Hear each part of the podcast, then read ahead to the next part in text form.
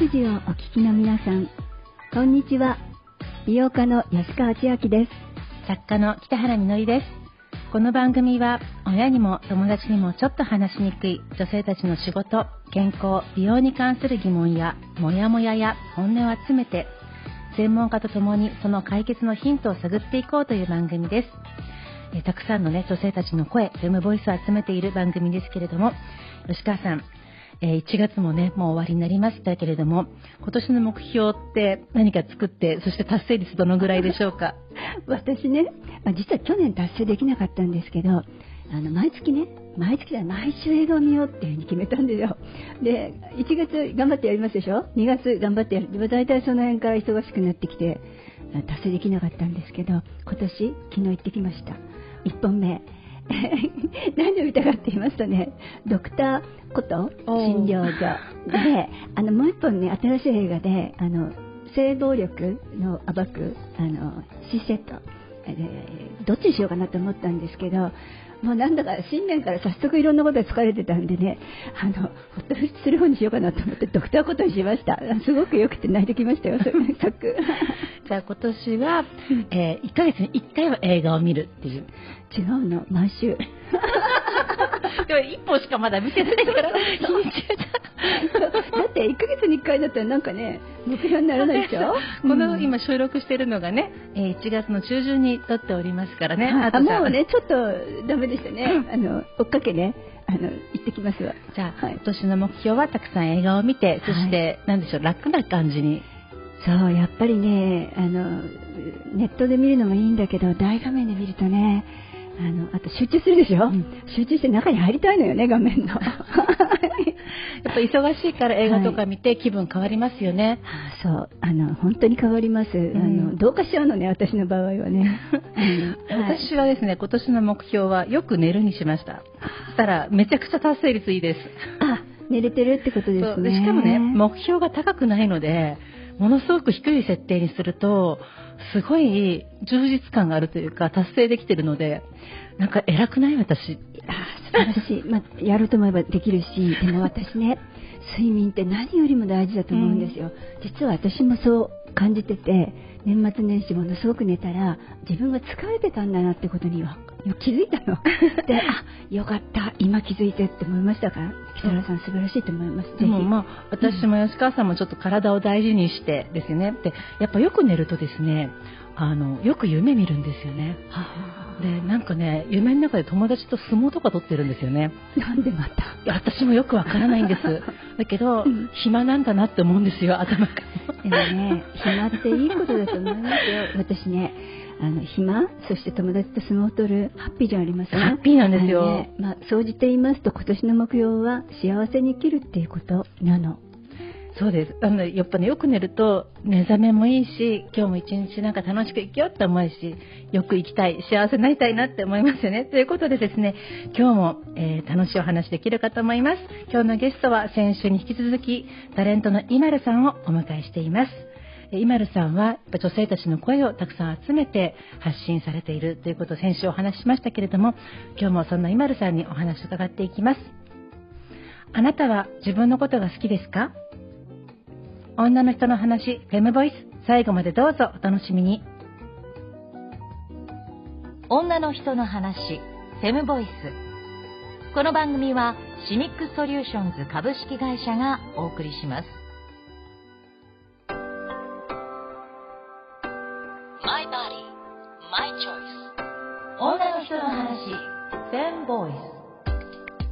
この番組は体や美容、仕事にまつわるモヤモヤとした気持ちをみんなでシェアして専門家の言葉から解決のヒントを探そうという番組です、えー、今日は先週に引き続きタレントのイマルさんをお迎えしています。イマルさんは30代の同世代の女性たちと共に対人関係や恋愛、体、性の悩みなどをディスカッションするポッドキャスト番組裸部屋を立ち上げて体のこと、性のこと、ジェンダーのことについて発信されています。では、イマルさんをお迎えしましょう。今日はリモートでつながっています。こんにちは。こんにちは。ちは。FM スジオお聞きの皆さん、こんにちは。イマルです。よろしくお願いします。よろしくお願いします。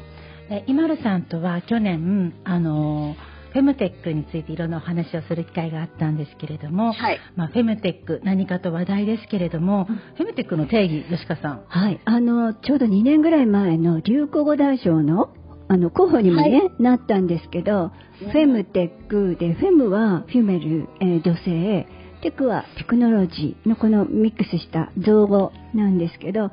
あ、一言というと女性の問題？お困りごとをテクノロジーで解決しようっていうことなんですけど、どうしてもフェムテックっていうと、まあ、月経のことだったり、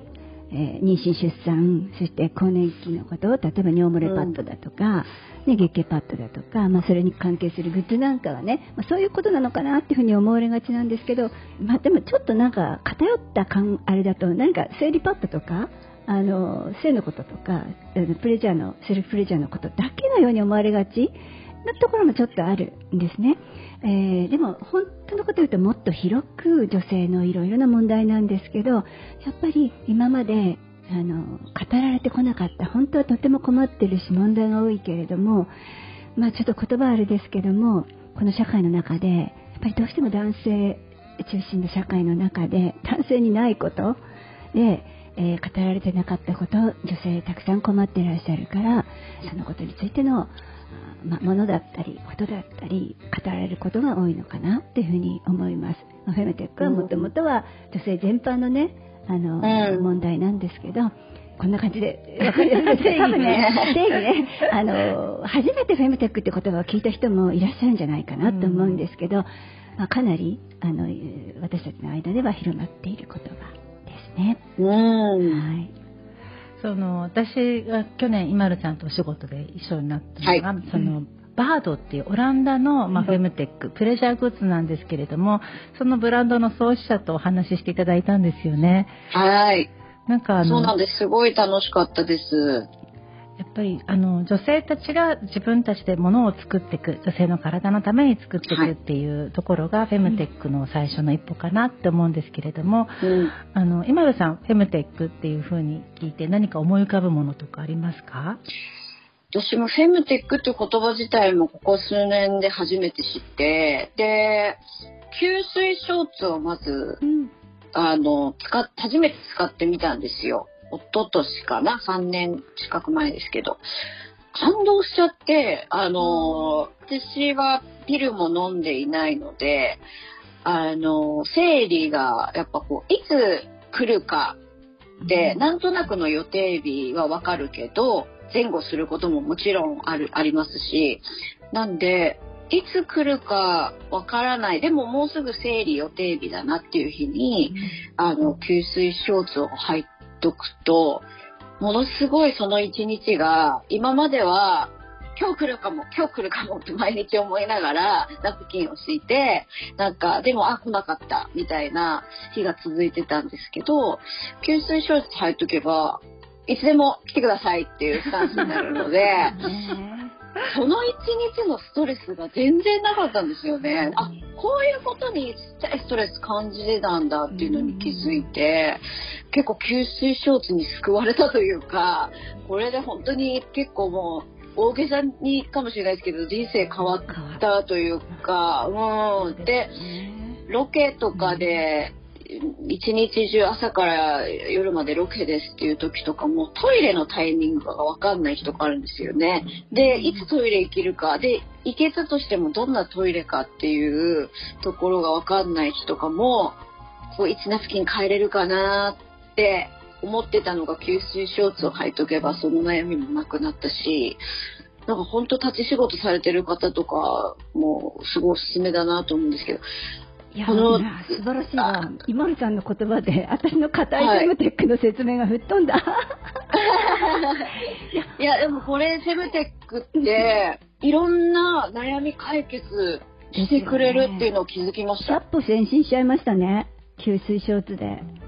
いや、本当に、あの、感動しました。この、だから気づいてない無意識なちっちゃいストレスって、いっぱいあるんだなって思います。私もお店しててお客さんと喋るとみんなはい我慢が当たり前だと思ってるから、うん。そういう生理の時ちょっと具合が悪かったりとかするの当たり前だなっていうふうに思う人が多いのでぱそうじゃない我慢しなくていいよって言われることだけでも、なんかありがたやって感じになりますよわね。かります。や我慢しなくていいんだ。悩み解決するんだって思いました。うんうん。ここで、うんえっと、はいいつも若手社員レポートを届けてくれるシミックソリューションズの Z 世代の若手社員から今るさんに質問したいということでこんな質問いただいております、工藤のぞみさんと篠原真央さんからの質問ですはい。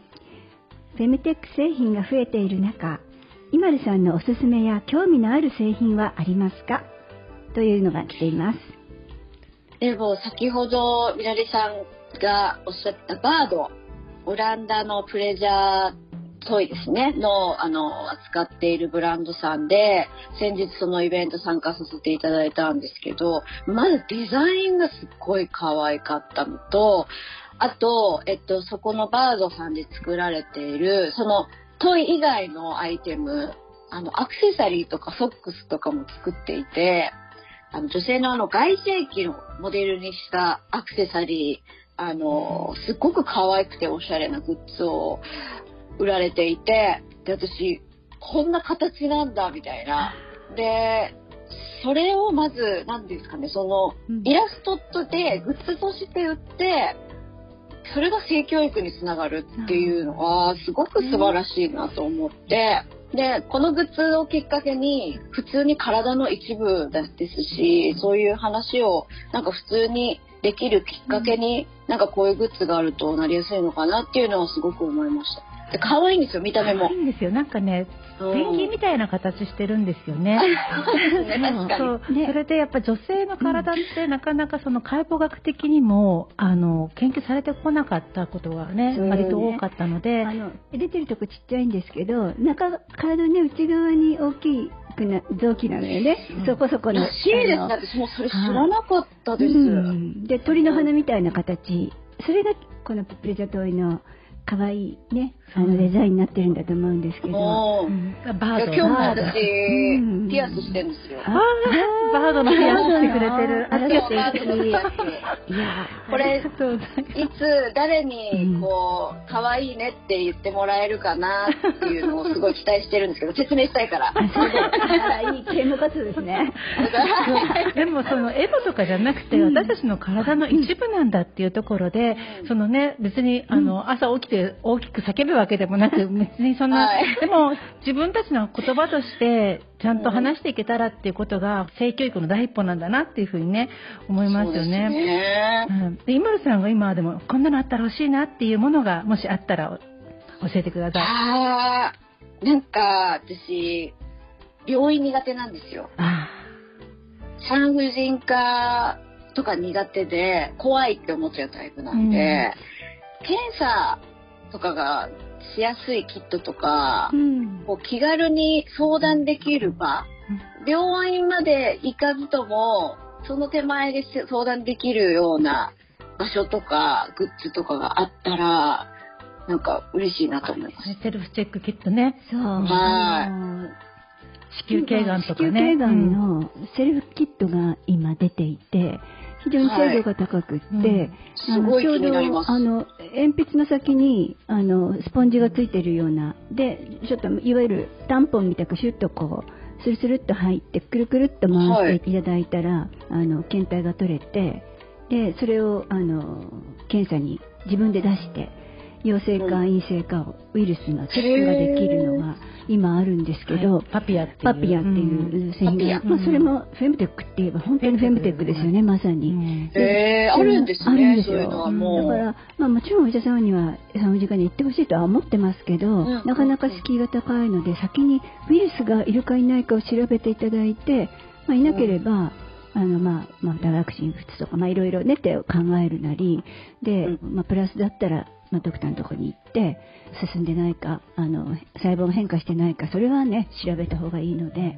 あいいですね。いいですよね。あの、い今の今の自分の状況を知るのにもいいですし、例えば、うんまあ、お相手がね、あのまた違う方と付き合うことだってあるじゃないですか、うん。新しいねもう出会いがあった時にまず調べておくっていうのもいいしあと妊娠したりした時に調べてどうかなって知っとくっていうのも大事です、まあうん。いろんな場面で自分が自分のことを知っとく知りたい時に知れるっていいですよね。そうですね。うん病院も、まあ、待つですよ。ちょっと緊張一します。日、そう。一日潰れる時もあるから、忙しい人とかにもいいですね。そういうキットがいくあれば。じゃあもうフェムテックはね、女性の人生のことを本当にゆ優しく背中を押してくれるようなものかなと思うんですけども、まだまだいろいろお話を伺いたいと思います。はい。お願いします。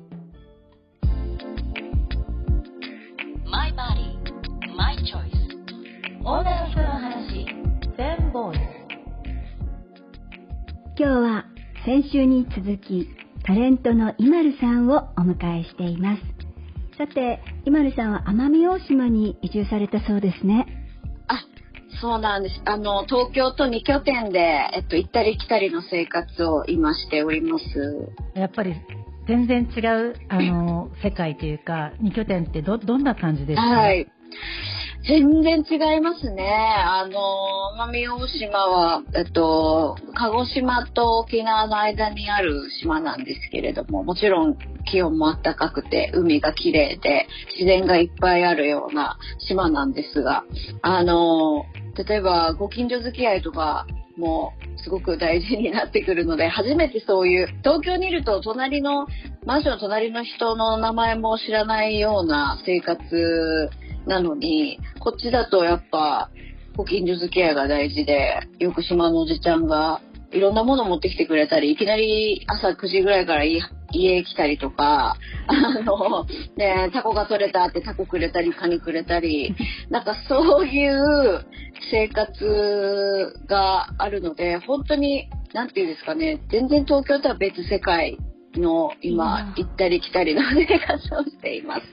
はい。移住するきっかけっていうか、その、決断したものって何だったんですか、もともと海沿いに住むのがずっと夢で憧れてって、で、あの、探してたんですよね、海沿いの物件を。で、東京に近い神奈川とか千葉で探してたんですけど、やっぱ、あの、リモートが当たり前の時代になって、それだったら奄美大島ぐらいまでもう行っちゃっても、もしかしたら、なんかその、この生活できるかもしれないと思って。だから逆にこのリモート自体にならなかったらいなかったと思います。なんで、それで、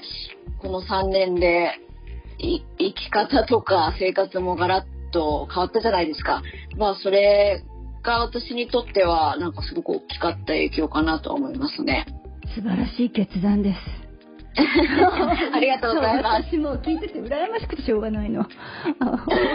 ぜひぜひ、どうですか？あ、いや、行ってみたいです。さっきおじさんが何持ってきたんだろうと思って。タコとカニって言ってなんか、タコとカニでしょ？で、私豚連れてきたかなと思って。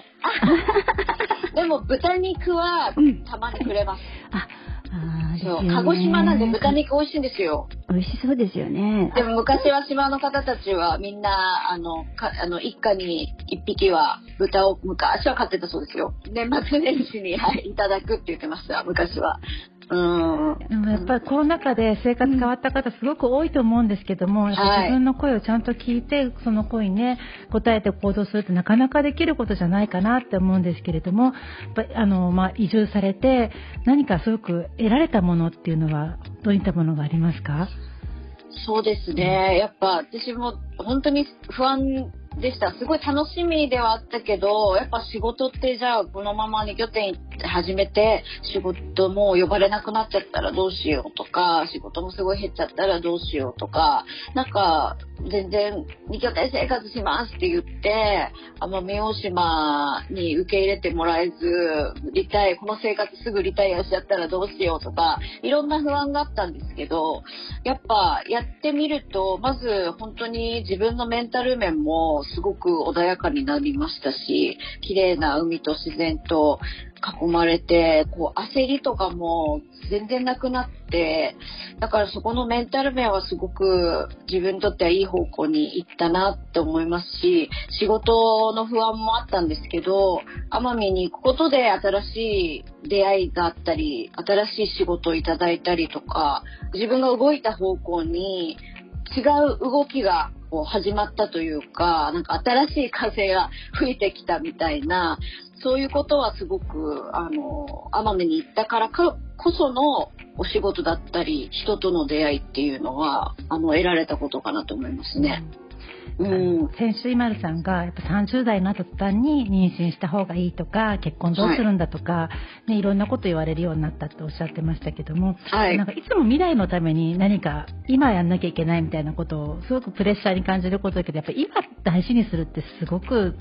ね、大事なんだなってお話伺って思います。そうですね。今の時代だからこそできたのかなって思いますし、一回海に住んでる、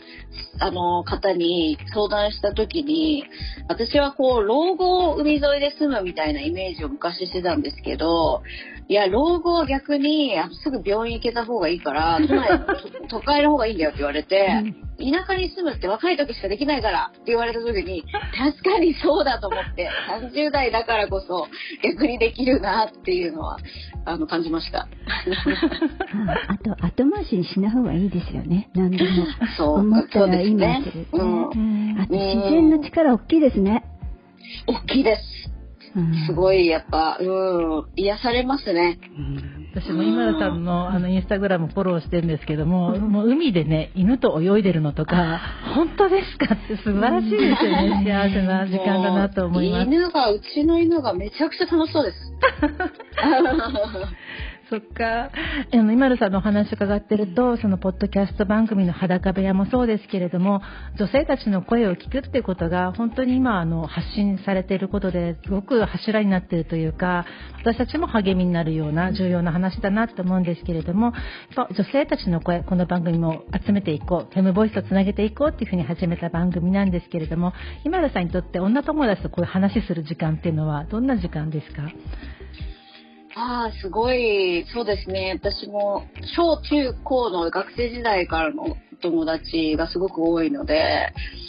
こう、年齢によって悩みって本当に変わってきてて、10代、20代、30代。だから、で、やっぱこう、みんなそれぞれで人生いろんな経験をしてきて考え方も変わってくるし、だからすごく、なんていうんですかね、女性ならではの、悩みってやっぱ意外と人によっては絶対ちょっとしづらいとか話しづらいっていう感じてる子も多いので話すことは大事だと思いますまずは。うんそうするとやっぱ気づくこともいっぱいありますし、うん。で、やっぱ情報がなかなかやっぱこう、なんていうんですかね、な、ないかったりとかするので、結構驚くこととか多いですね。女同士で話してるとか、え、そういう、そうだったの？みたいな。うん。だから、結構そういうそれぞれの意見聞いたり悩み聞いたりそれを共有していくっていうことは大事だと思います。基本的なことなんですけど、こんなにいろんなものがあるけれどこう、ね、その人のことをゆっくり聞くとか話してみるってこと意外になくなっちゃっていますよね。大事ですね。はい、こちらも心して聞くし、心して聞いて。だからまあ、とにかくおしゃべりの時間って大事ですよね。そうです。そうです ね。うん。はい、すごく楽しい時間でしたけども、あっという間に、あのね、そろそろの時間なんですけれども、はい、そうしましたら、今野さん告知がありましたら、ぜひお願いします。ありがとうございます。えっと、私のポッドキャスト番組、裸部屋、カタカナで裸部屋という番組をやってます。私と同世代のあの女性、一人はランジェリーブランドをやっていることを、広告代理店で働いている、本当にみんなバラバラの職業の、えー、お酒好きの3人がお酒を飲みながら、毎回テーマを変えてですね、あの、いろんな話してます。例えば、孤独と向き合うことについて話したり、女性の喪服のマナーっていろいろめんどくさくないみたいな話をしたり、たまにゆる会だとおすすめのコンビニおつまみなんていう回もあったりとか、ちょっとあの、話しづらいテーマをあえてちょっとお酒を飲みながら話してみたり、そういった番組ですので、ぜひぜひ、あの、聞いてください。よろしくお願いします。はい。はい。今日もえの今井さんありがとうございました。私はとっても奄美大島に行きたくなってしまいました。ええぜひ、はいよろしくお願いします。今日のゲストは今井さんでした。ありがとうございましたあ。りがとうございました。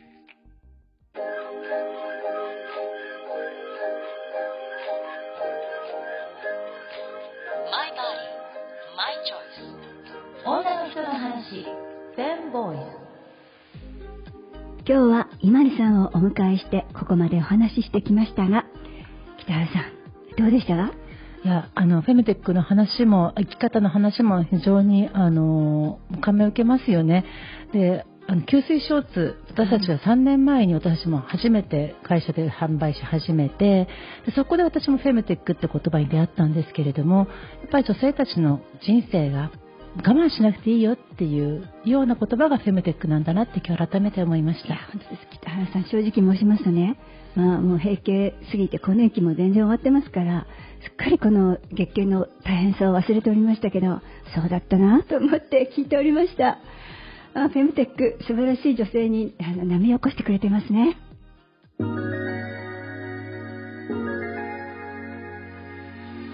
マイバディ、マイチョイ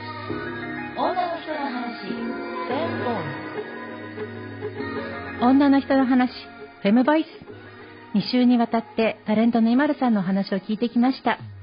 ぜひあなたの声も聞かせてください。メッセージは FM 富士のホームページにある番組ページから送ることができます。そしてツイッターでも参加してください。ハッシュタグに全部ひらがなでフェムボイスとつけて投稿してくださいね。この番組は Spotify や Apple Podcast でも配信しています FM 富士の番組ページにリンクも貼っていますのでそこから聞いてください女の人の話、フェムボイス。それではまた来週。お相手は北原みのりと吉川千明でした女の人の話、フェムボイス。この番組はシミックソリューションズ株式会社がお送りしました。